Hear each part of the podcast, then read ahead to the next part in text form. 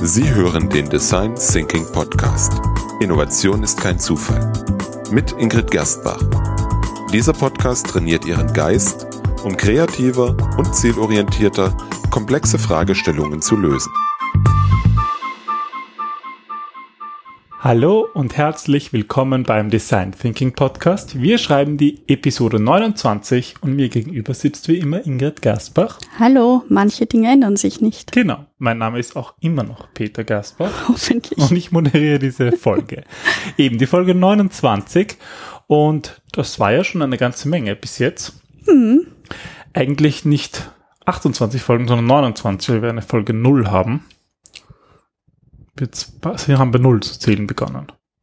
Und die nächsten Folgen werden sicher auch ganz spannende Themen werden. Ähm, die Folge diesmal geht sogar um die Zukunft. Genau. Ähm, wir haben uns überlegt, dass es für die, für euch, liebe Hörer, spannender wäre, wahrscheinlich ein paar Methoden aus unserem Alltag kennenzulernen. Und das ist eine, ja, einer meiner Lieblingsmethoden, die ich da jetzt eigentlich eine fast eine Kategorie von Methoden. Und heißt, es geht um die Zukunft. Genau. Und was äh, Titel ist Hellsehen für Fortgeschrittene. Genau, machen wir es nicht so spannend. Genau, weil Innovation sind ja, ist ja generell, man versucht ja irgendwie die Zukunft vorwegzunehmen, irgendwie etwas zu finden, was irgendwie in Zukunft ganz toll ist, Produkte, die toll sind, Services, die super funktionieren und, und angenommen werden. Und das ist aber nicht so einfach. Warum eigentlich? Naja, ich zitiere da wieder mal mein allerliebstes Lieblingszitat. Ähm, ich glaube, das Lieblingszitat von allen ähm, Innovationsmanagern und Designthinkern und wie auch immer. Das weiß ich gar nicht, aber also ich, jedenfalls ich meine es. Ich glaube, ich weiß ja, was jetzt kommt. Na, jedenfalls hat einmal ähm, Henry Ford gesagt, hätte ich meine Kunden gefragt, ähm, was sie haben wollen würden, hätten sie gesagt, schnellere Pferde. Und da sind wir eigentlich schon bei des Pudels Kern, weil die Kunden und Anwender sind einfach, wir können es drehen und wenden, wie wir wollen, keine guten Visionäre. Der Nutzer ist kein Designer der Zukunft. Und deswegen braucht er einerseits einen Design Thinker, der ihn ein bisschen unterstützt, der ihm das abnimmt. Unsere Aufgabe ist es ja, visionär zu sein. Ähm, aber es ist deswegen auch meistens sinnlos, ähm, den Kunden oder Nutzer eben zu fragen, was das Produkt oder äh, der Service in Zukunft leisten soll. Warum? Ich meine, ich kann ja fragen, was soll das Produkt leisten? Ja, natürlich kannst du fragen, aber die Antworten, die du dann bekommen wirst, ähm, die werden meistens sehr vage, sehr offen sein, sehr verallgemeinert ähm, oder vereinfacht oder auch idealisiert. Also zum Beispiel wie eben angeblich ja schnellere Pferde. Du kannst das Pferd per se nicht schneller machen. Das liegt nicht in der Natur. Aber der Kunde konnte damals noch nicht in die Zukunft schauen und sich Autos vorstellen. Die halt vielleicht gewisse Eigenschaften von Pferden haben, nur besser, aber halt auch noch andere. Und das ist halt genau. anderes. Und ja. Da möchte ich auch ähm, ausnahmsweise mal selber auf eine Podcast-Episode von uns verweisen. Und zwar der Unterschied zwischen Kundenbedürfnis und Kundenwunsch. Das sind einfach unterschiedliche Dinge. Ähm, Kunden haben Wünsche, die sie erfüllt haben wollen. Und selten sind das wirklich ihre Bedürfnisse, weil sie nicht in Bedürfnissen denken, sondern einfach in, in dem, was sie kennen und das vielleicht in einem anderen Gewand. Mhm. Also für alle zum Nachhören Folge 24 der Unterschied zwischen Kundenbedürfnis und Kundenwunsch ist eigentlich eine schöne Fortsetzung die heutige Folge. Genau. Also Zusammenfassung, die Kunden neigen dazu, vieles zu verallgemeinern, zu vereinfachen oder zu idealisieren, wenn man sie wirklich fragt, ganz konkret, was soll das Produkt oder, oder die Dienstleistung in Zukunft leisten. So, und da kommt jetzt unsere Technik, Hellsehen für Fortgeschrittene, die genau versucht, das zu anders zu machen. Wie funktioniert das? Nee, genau. Diese Technik versucht eigentlich die Vorurteile aus der Vergangenheit des Kunden zu eliminieren. Und unser Ziel ist, dass wir die Definition des Kunden, ähm, wie er Erfolg definiert oder wie sein Wunsch aussieht, eigentlich besser zu verstehen. Okay. Also was soll unser Produkt, unser Service leisten? Das ist ja an sich im ersten Augenblick eine offene Frage, eine wir stellen generell viele genau. offene Fragen. Wir stellen nur offene Fragen. Diese offene Frage, was soll unser Produkt leisten, ist auch nicht so toll, oder wie? Naja, sie ist am Anfang gar nicht so offen, wie sie wirkt. Wenn nach zukünftigen Erlebnissen und Ergebnissen gefragt wird, ist die Antwort dann meistens eine Kopie aus der Vergangenheit. Das Handy soll schnelleres Wi-Fi haben, ähm, einen besseren Empfang oder das Unternehmen braucht ähm, eine App. Also, oder eben die schnelleren Pferde. Oder eben die schnelleren Pferde. Ähm, oder wenn wir wieder in die Zukunft gehen, das Auto, das sicherer, stilvoller, schneller sein muss. Also das Ergebnis ist ähm, eigentlich nur die Kopie des jetzigen Produkts im Besser. Das heißt, wir kriegen sehr triviale Antworten auf diese Frage. Die uns nicht wirklich weiterhelfen. Und da hilft eben diese Technik oder diese Methode weiter. Okay, also wie funktioniert das nun? Wie gehst du das an? Also bei dieser Technik, beim Hellsehen für Fortgeschrittene, bekommt jeder von mir ein Stück Papier. Und dann bitte ich die Teilnehmer, sich vorzustellen, dass bereits eine Zeit vergangen ist, dass das Produkt oder der Service eigentlich dementsprechend auch schon länger am Markt ist. Ähm, da musst du halt überlegen, ist das jetzt eine Woche, ein Monat, ein Jahr? Also das kommt auch immer auf, auf das Produkt, auf den Service an und dementsprechend soll dann der Zeitraum passen. Ähm, und dann, das ist sozusagen der wichtigste Schritt, dann bittet man den Teilnehmer, noch einen Schritt weiter zu gehen, also einen zusätzlichen Tag, Woche, Monat etc. und sich so detailliert wie möglich zu notieren, was genau das Element war, das den Kunden glücklicher gemacht hat oder erfolgreicher oder sicherer oder bla bla bla. Ähm, also was genau dieses Produkt, dieser Service anders gemacht hat, als es bisher war. Okay. Okay, das heißt, du machst eigentlich eine Art Zeitreise mit den Teilnehmern. Du gehst irgendwie in die Zukunft. Genau, also du wirst das aus dem Coaching, aus deiner Coaching-Lehre ähm, kennen wahrscheinlich, oder? Genau, da ist ja auch eine Technik, weil wenn man die mhm. Leute direkt fragt, was ist die Lösung zu deinem Problem, naja, dann kriegt man eben diese, diese wenig hilfreichen Allgemeinplätze. Genau, aber auch da gilt ähm, also auch bei dieser Frage dann nochmal aufzupassen. Also das Wichtigste bei Fragen ist immer die Formulierung. Und ähm, statt was sollte der Service machen, ähm, sollte man fragen eben, was wird der Service gemacht haben? Und liebe Hörer, wenn Sie da skeptisch sind, probieren Sie mal einen Unterschied aus. Also um das, um das genauer zu machen, ähm, was sollte der Service machen? Das ist sozusagen ähm, eine Frage ja von der Zeit her eigentlich Gegenwart. Aber was wird der Service gemacht haben? Damit schauen wir eigentlich sozusagen aus einer zukünftigen ähm, Sicht zurück ein bisschen. Aber genau. sind immer noch in der Zukunft. Das ist so ein bisschen der Trick dabei. Genau, oder? das ist der Dreh bei der ganzen Sache. Ja. Okay, also für Sie, liebe Hörer, die sich vielleicht noch an den Deutschunterricht in um der Schule erinnern. Nicht freiwillig. Ähm, das, das hat sogar einen eigenen Namen. Ähm, zu, die Zukunft ist ja wieder der, der, die, die in der Grammatik Futur genannt. Und zwar normalerweise der Futur 1. Jetzt kommt und es gibt da noch ein Futur 2, vielleicht kann sich da noch jemand erinnern.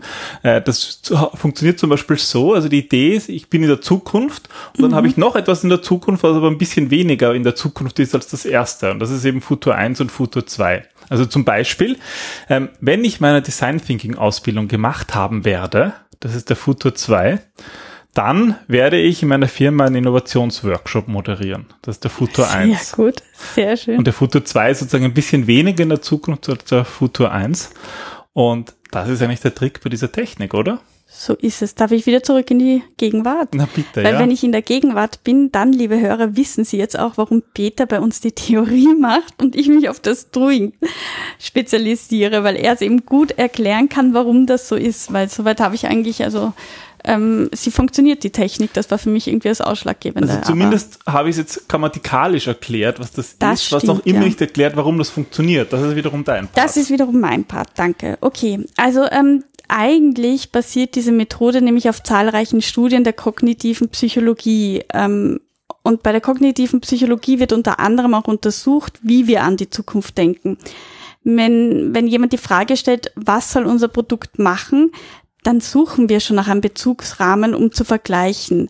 Also Menschen denken eigentlich immer in Vergleiche. Deswegen ist auch das Produkt, was wir vorher hatten, immer eine Kopie des von dem danach, weil wir nur vergleichen können, weil wir nur Analogien oder nur, weil wir sehr leicht in Analogien denken. Also wir denken, das Pferd ist irgendwie toll und unser Vergleich ist einfach nur noch ein tolleres genau. Pferd. Genau. Aber eben das noch tollere Pferd, das existiert ja diesmal gar nicht. Das heißt, wir müssen eine andere Frage stellen, nämlich was wird unser Produkt getan haben? Ähm, und wie wir jetzt gelernt haben mit Futur 1, Futur 2, ähm, ist jedenfalls das Produkt, dass wir mehr Fantasie, Details, genauere und längere Beschreibungen ähm, einfach erzeugen, weil es einfacher ist, ein zukünftiges Ereignis aus der Vergangenheit zu verstehen und zu beschreiben, auch wenn dieses noch nicht aufgetreten ist. Okay, und das ist natürlich genau das, was wir erreichen wollen. Wir wollen ein bisschen mehr Details, um diese allgemeinen Plätze zu vermeiden. Ähm, was was gibt's denn sonst noch so für Vorteile? Warum klappt das eigentlich gut oder warum machen wir das so? Mm, naja, durch das Denken eines zukünftigen Ereignisses, das bereits stattgefunden hat, ähm, kannst du auch eine Abfolge von Prozessen leichter imaginieren, die, äh, ja, die du einfach ergreifen könntest, um dieses Ereignis dann zu erzeugen. Also das sagt man ja zum Beispiel auch, Ziele sollten aufgeschrieben werden, weil es uns dann einfach leichter fällt, diese dann ähm, zu imaginieren und dann dementsprechend dem Plan zu folgen. Mhm. Und ähm, ja, wenn, wenn du fragst, was sollte unser Produkt machen, dann fragst du nicht nur, was das Produkt tut, sondern auch, was das Produkt möglicherweise tun könnte. Aber wenn du fragst, was wird unser Produkt getan haben, dann bekommst du nicht nur die konkretere Vorstellung davon, was das Produkt macht, sondern auch, wie es das gemacht hat. Und genau darum geht's uns. Es geht um das Denken eines zukünftigen Produkts, das aber bereits abgeschlossen ist.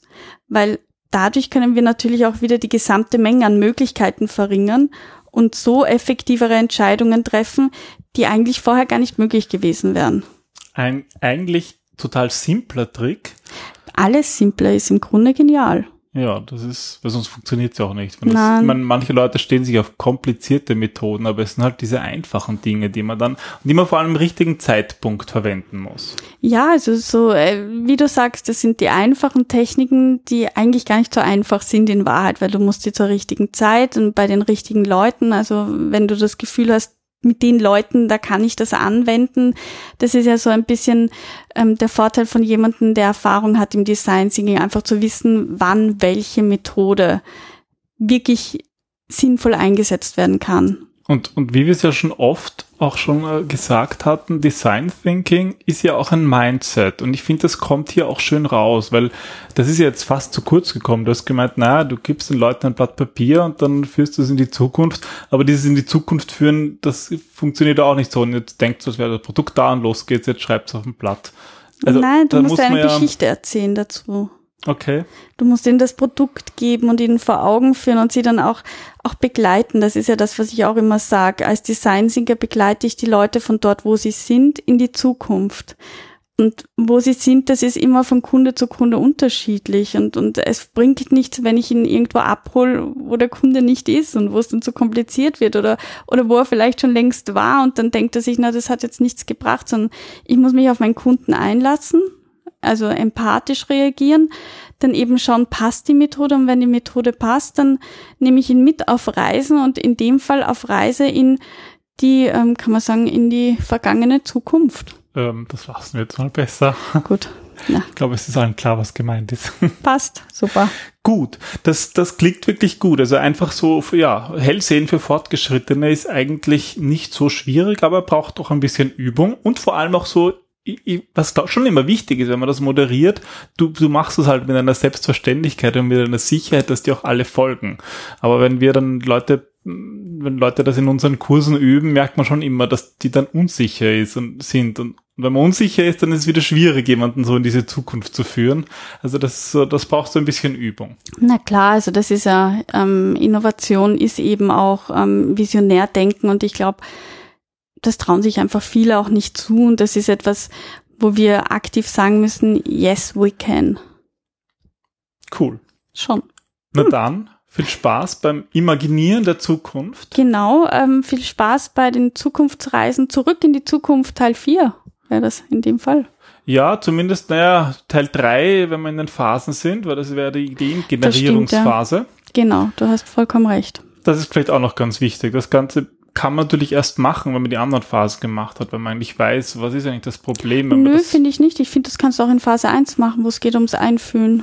Ach so, mal, mal so ein bisschen, bisschen. Ja, um die Bedürfnisse zu verstehen. Also ich, ich setze das sowohl in 1 ein, als auch in 3. Das ist Kommt eben auf den Kunden an, wo er steht. Ja. Das letzte Mal haben wir es eben in Phase 3 gemacht. Also wenn ich das in, einem, in unserem Design Thinking Kurs erklären will, würde ich prinzipiell sagen in Phase 3, wenn es um das Ideen generieren geht. Aber wie Sie ja wissen, die Ingrid ist da, hat da, Ingrid ist da Freestyle, hat dann irgendwie andere Ideen auch noch.